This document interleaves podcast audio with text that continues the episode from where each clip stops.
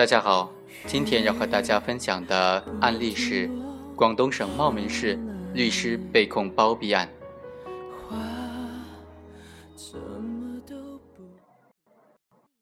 法院经过审理查明认定，二零一一年七月十六日，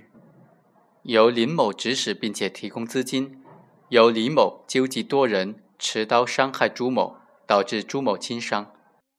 二零一一年七月二十一日。李某被刑事拘留之后，林某找到被告人朱某在某大厦商议，林某将该情况告知了朱某，聘请朱某担任李某的辩护人，叫朱某利用律师会见之机，让李某不要供出砍伤朱某是受到林某的指使，从而使林某逃脱法律的追究。朱某答应，并且表示会为李某做思想工作，通过技巧暗示李某。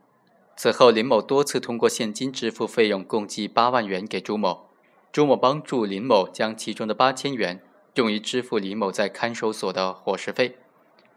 两万元用于支付给李某的亲属作为安抚费。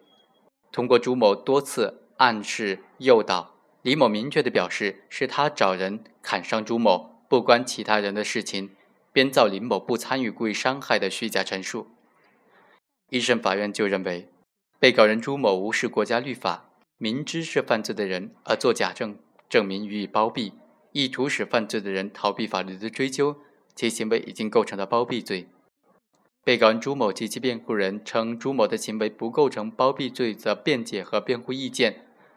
法院认为，朱某主观上明知林某是李某等人故意伤害朱某一案的幕后指使人，为了林某逃避法律的追究，而利用其律师的身份。接受林某提供的资金，担任李某的辩护人，在多次会见李某时，积极使用暗示、利诱等等方式，诱导李某做出虚假的陈述，掩饰林某涉嫌故意伤害的犯罪事实，为司法机关依法查明案件事实制造了阻碍，侵害了司法机关正常的刑事审判活动，其行为符合包庇罪的犯罪构成要件，因此判处有期徒刑七年。朱某上诉称，首先。他不知道林某和李某是同案犯。其次，去看守所会见李某时，并没有暗示及诱导的违法行为。第三，他只收到林某的二点五万元，一审认定收到林某八万元不是事实，请求二审改判上诉人朱某无罪。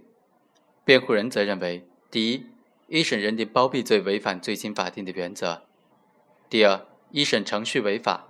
所指控包庇之人林某。未见同案公诉和定罪。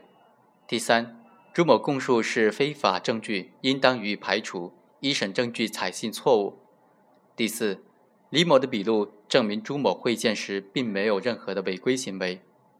第五，包庇罪的唯一书证是带有“林少”字样的伙食费单据，朱某已经做了说明，一审却没有进行查清。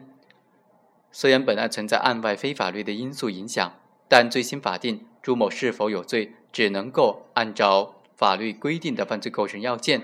根据查证属实的证据由法院判决。因此，恳请二审法院依法宣告上诉人朱某无罪。二审法院经过审理认为，对于上诉人朱某及其辩护人所提出的这种辩解意见，第一，原公诉机关已经向原审法院提交了朱某入所提前表、讯问同步录音录像、视频光盘。侦办机关的证明等等，足以证明上诉人朱某在审判前的供述是合法取得的，不存在刑讯逼供。第二，朱某明知道林某和李某是故意伤害朱某的同案犯，接受林某的聘任，担任李某的辩护人，利用去看守所会见李某时，多次暗示及诱导李某不要供出林某的犯罪事实。